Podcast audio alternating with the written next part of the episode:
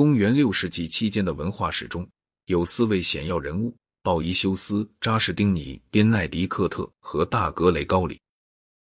哥特人对意大利的征服，并不意味着罗马文明的终止。在意大利人兼哥特人的王迪奥都利克统治下，意大利的民政完全是罗马样式的。意大利享有和平和宗教自由，直到该王临终以前，他是个英明强干的君主。他任命执政官，保留了罗马法和继续推行元老院制度。当他去罗马的时候，他首先访问的地方便是元老院。他虽是个阿利乌斯教派，却与教会保持友好，直到晚年。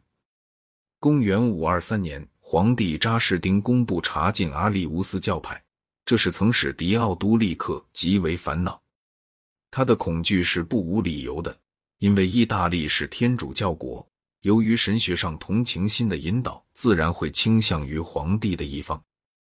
他相信，不管正确与否，期间必有一项为他自己政府人员所参与的阴谋，这促使他监禁并处决了他的大臣。元老院议员鲍伊修斯，鲍伊修斯的著作《哲学的慰藉》是他在狱中时写成的。鲍伊修斯是个奇特的人物，在整个中世纪中受到了人们的传颂和赞赏。他经常被人推崇为虔诚的基督徒，人们敬戴他，几乎把他当作一位教父。然而，他那本在公元五百二十四年后行期间写成的《哲学的慰藉》。却是一部纯粹柏拉图主义的书。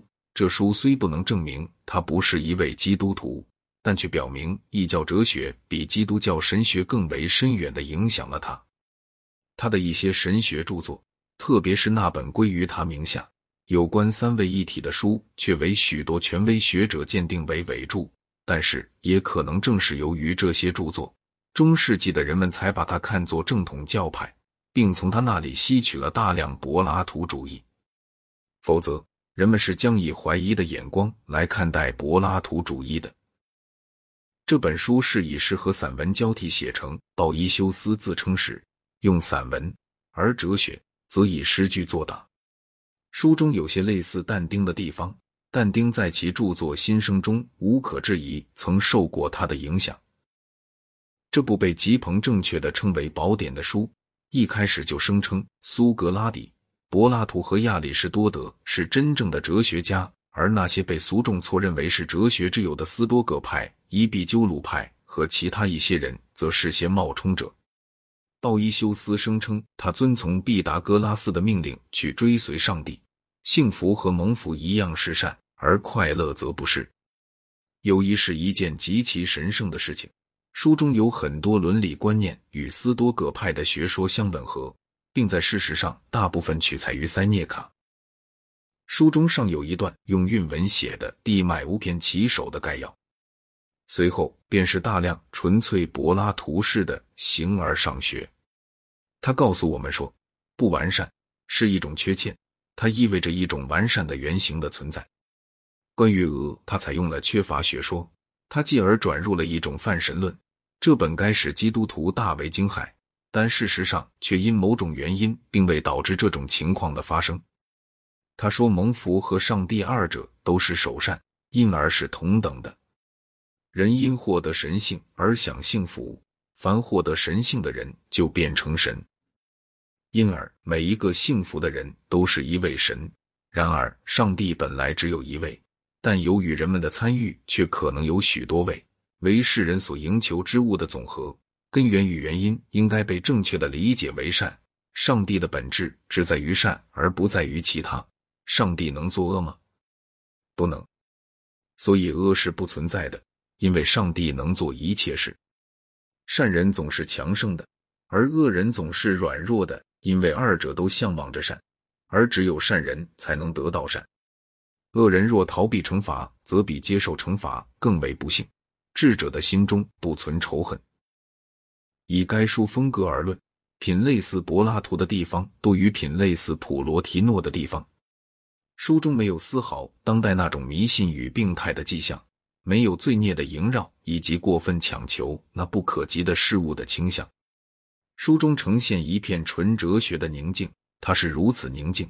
假如该书写成于顺境，或可被视为孤芳自赏；但是该书却是著者被判死刑后在狱中写成的，这和柏拉图笔下的苏格拉底的最后时刻是同样令人赞叹不已的。除非在牛顿以后，我们再也找不到一种与此类似的世界观。现在，我要把书中的一首诗全文引用于下。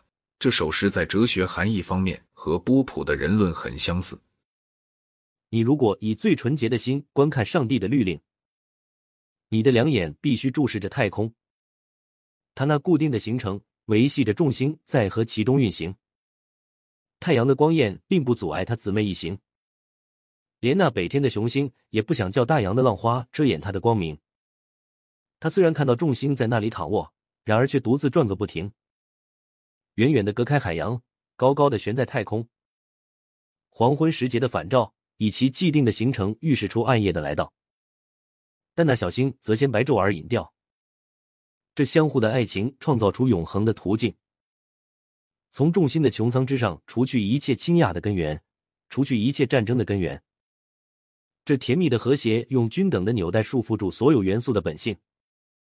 使那些潮湿的事物屈从于干燥的事物，刺骨的严寒燃起了友谊的烈焰，那升腾的火直升到至高之处，留下这大块的土地没入那深处的故渊。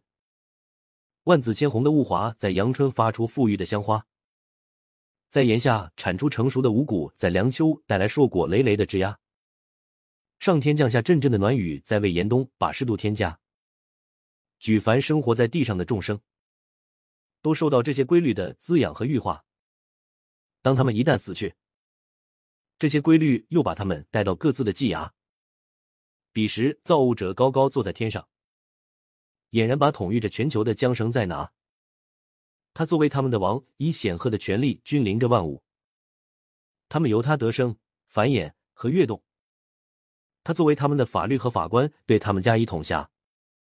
凡以最快的速度疾驰于品形成的，经常为他的大能引向后部；有时更突然，迫使他们的进程就此停住。若非他的大能限制他们的暴躁，把那狂奔不息者纳入这圆形的轨道，那至今装饰一切的凛然的律令，怕早已破灭毁消，而万物也将远离其太初以来的面貌。这强有力的爱己给予一切，一切返本还原，寻求至善的众生。若非爱情将世间的事物带回，首先给予其本质的根源世间，将没有什么得以持续久远。